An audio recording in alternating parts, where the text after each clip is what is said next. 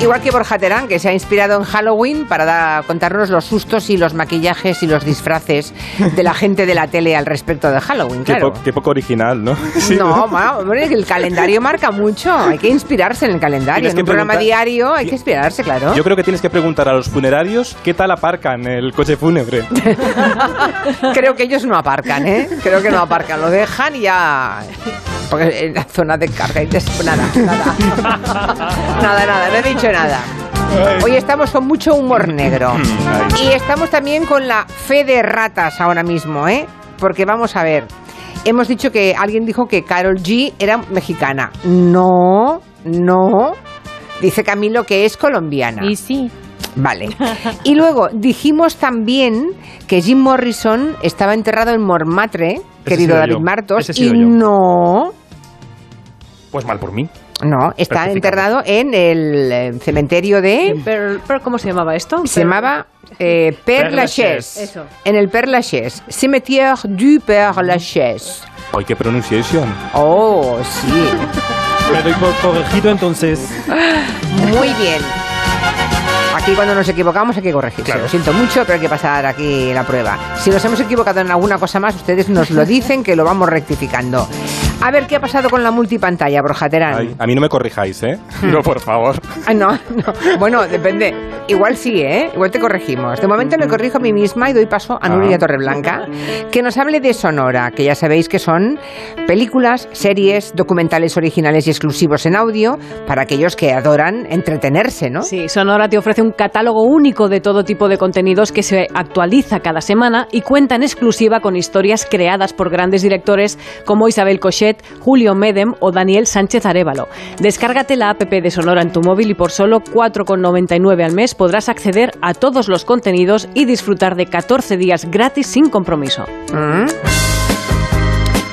No sé cuántos oyentes se habrán disfrazado en Halloween. No he visto mucho entusiasmo en el tiempo de la mesa de redacción. He preguntado y no me ha ah. parecido que hubiera mucho entusiasmo, pero no lo sé. si alguien lo ha hecho, se ha disfrazado y nos lo quiere contar. Es que los que se han disfrazado están dormidos, Julia, Ya, es posible, es posible. Bueno, eh, todo nos invita a meternos en esa costumbre yankee. Y por si ya no fuera poco todo lo demás, resulta que en la televisión española, en todas las televisiones españolas, las estrellas de arriba abajo van todas disfrazadas.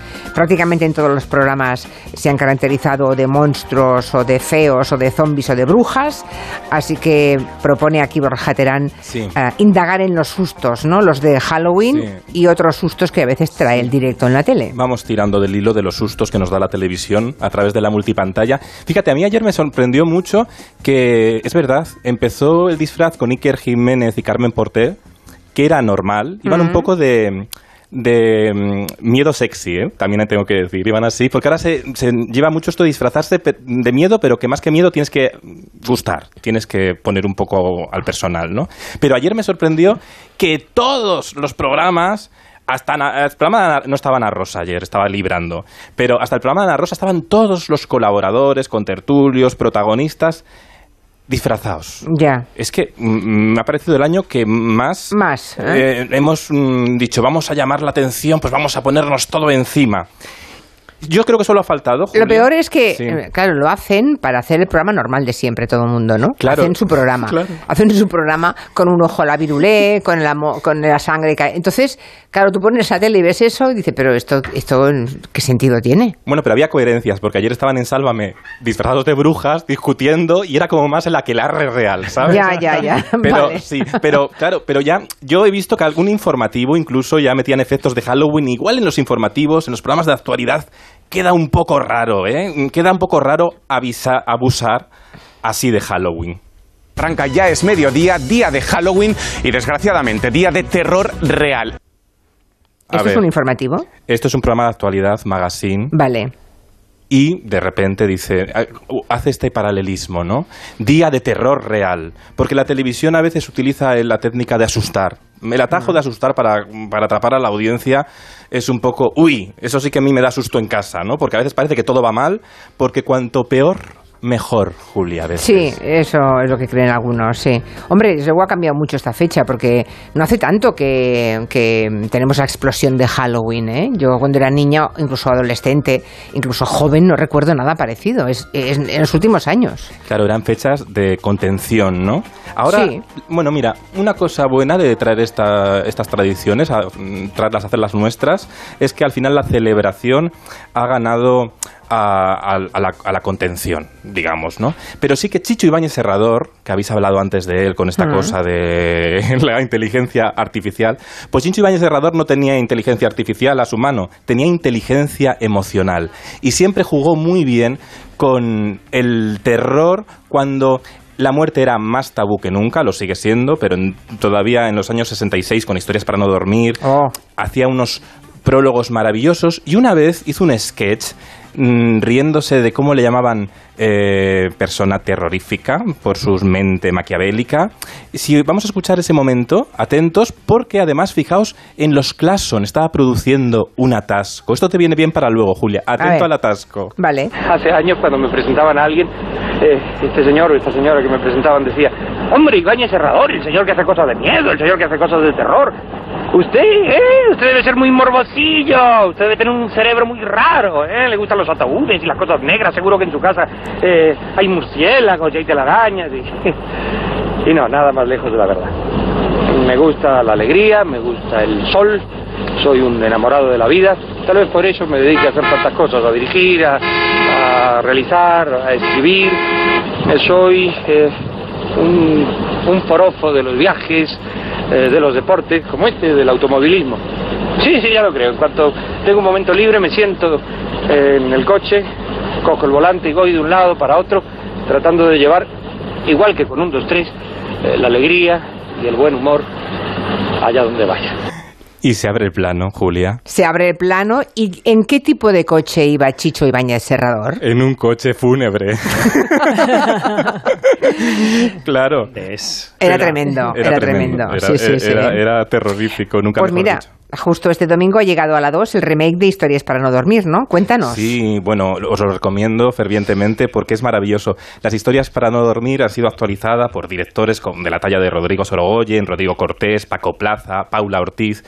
Y es realmente, te das cuenta ahí cuando los pioneros de verdad lo fueron. Porque jugando con esta fantasía de la ilusión de los miedos cotidianos, te das cuenta que actualizadas siguen funcionando las historias muy bien. Porque Es son más- las mismas historias, pero actualizadas, o sea, a Sí. día de hoy. Sí, son las mismas, actualizadas, con actores mm, de nuestro tiempo, lógicamente, y con Claro. mirada de nuestro tiempo, pero te das cuenta que, el pro- que, que se adelantó al futuro, incluso al metaverso. Hay una que es el doble, ¿verdad? Ahora que en Internet es fácil tener dobles, ¿no? Bueno, pues Chicho se adelantaba a, bueno, a esas mm, inquietudes, pero no esas inquietudes de los efectos especiales locos, de la ciencia ficción, no, sino las inquietudes de las emociones del día a día, de lo que a todos nos puede pasar.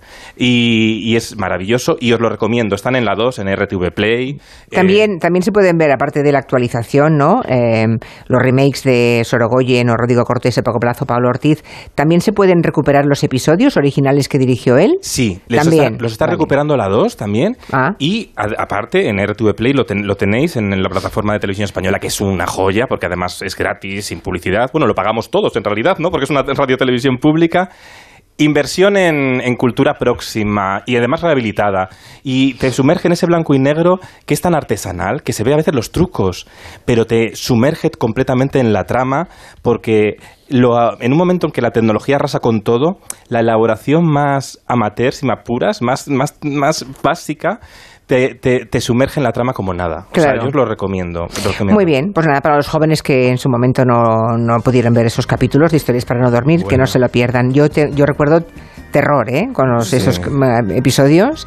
Alguno mm, culpable de pesadillas mm, de Sí, ¿no? años, ¿eh? No, no de una noche, de años, ¿eh? Cuando se abría esa puerta y el grito, ¿no? Ya, eh, No, yo recuerdo el asesino del paraguas, un tipo que iba por la calle y te mataba con el paraguas, o sea, con el paraguas que se levantaba y se convertía en una especie de rifle, algo así. Claro. Uy, tengo recuerdos tremendos de O esto. la que hizo de la propia televisión, ¿no? Que al final es. Bueno, la- bueno son historias. Ay, uy, uy, Mira, espera, mira, la puerta. espera.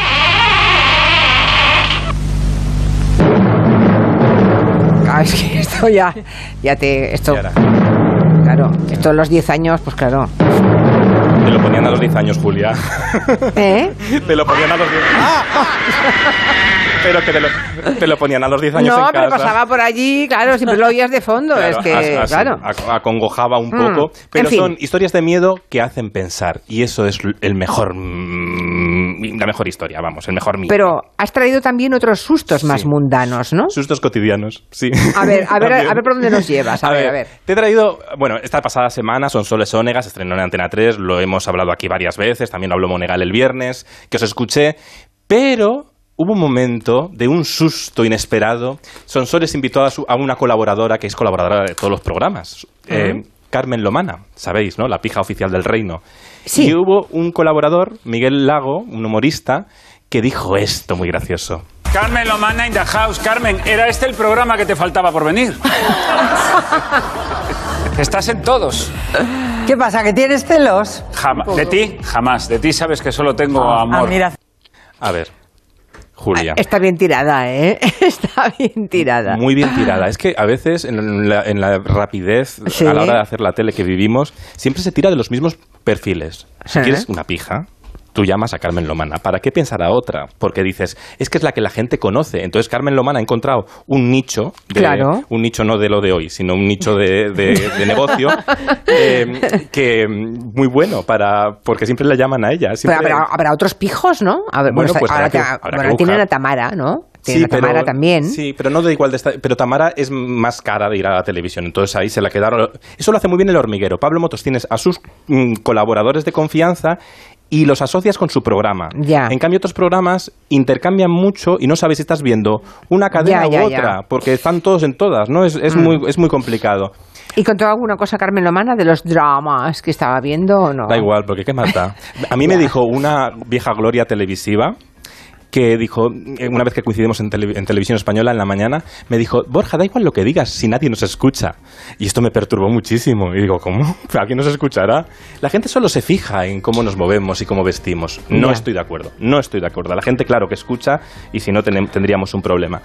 ¿Qué El- más? El A que ver. escucha muy bien Julia Otero Sí. es Jorge Javier Vázquez, que para competir con Onega ahora le ponen de reportero callejero. Esto está muy bien. Le sacan a la calle, ¿sabes? En directo. Sí. Y hace entrevistas a la gente. Y, y está muy guay porque hace un reality de la realidad también cotidiana.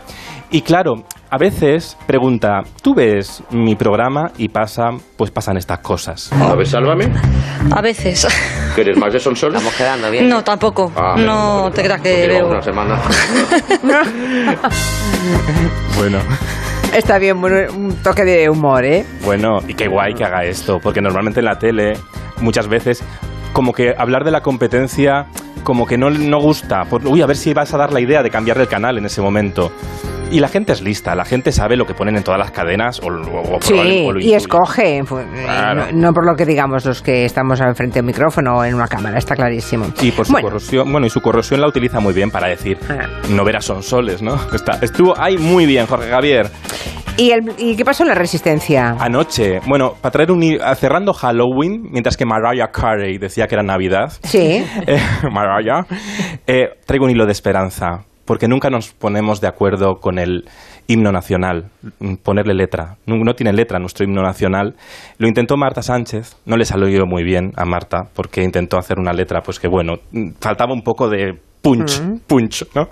Pero Iñaki Gabilondo, ayer en La Resistencia dijo, he estado hablando con José Andrés y me he dado cuenta que el himno nacional hay algo que puede crear consenso y es la gastronomía. Y va Gabilondo, atención, Iñaki Gabilondo, ¿eh? El periodista Sí, sí, sí. prestigioso, Sí, cuidado. sí, sí, sí. Y puso letra, voz y corazón al himno nacional. A ver.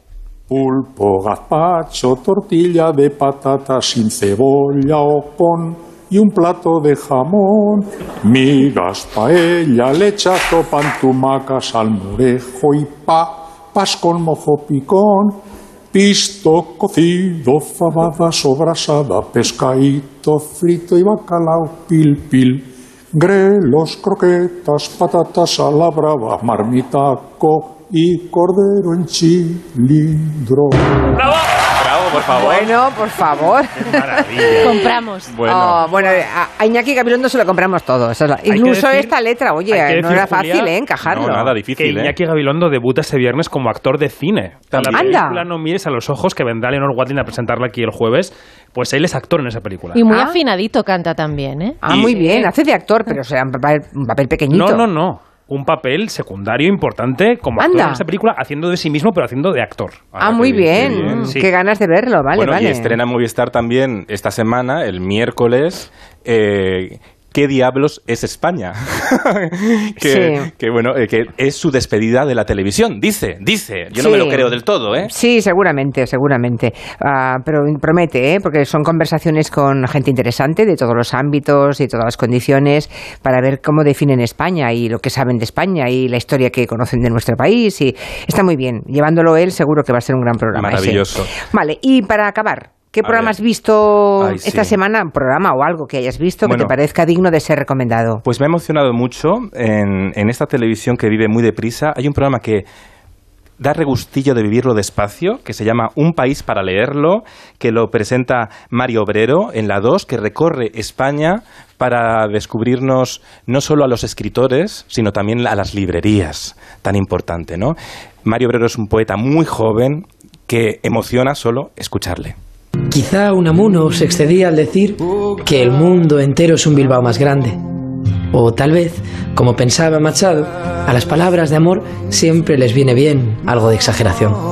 Lo cierto es que Bilbao podría ser un planeta por sí mismo, un universo que como todo lo orgánico, brota y vive.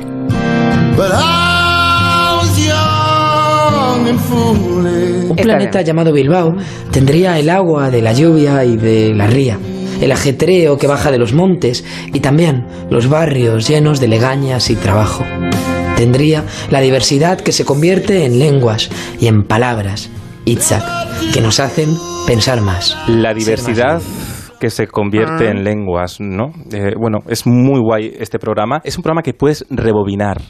Y, y para volverlo a entender mejor, que tiene muchas lecturas, y lo emite la, la 2 los, los viernes a las 8 de la tarde. Yo lo recomiendo, lo recomiendo. Muy bien, pues pues nada, pues ahí lo dejamos. Ala, Mm, la pues- semana que viene más, que tengas buen bueno, te Halloween. dejo con los coches fúnebres, yo me voy. Sí, yo unas- te dejo sola. No, por favor, escucha que lo de la tanatopraxia es interesantísimo, ¿Tú ¿eh? crees? Hombre, tienen que hacer muchísimas cosas. Ah, sí. Claro, eh, Ah. no, en serio, es muy interesante porque no es solamente maquillar, vestir y peinar a una persona muerta, es que hay que hacer muchas más cosas, ¿eh? Y desconocidas, o sea, Se está mareando, Borja. Me voy. Ah. Adiós, que os den, que os den. alegría, que nos den alegría. Alegría, Ale- alegría. Adiós, adiós, adiós.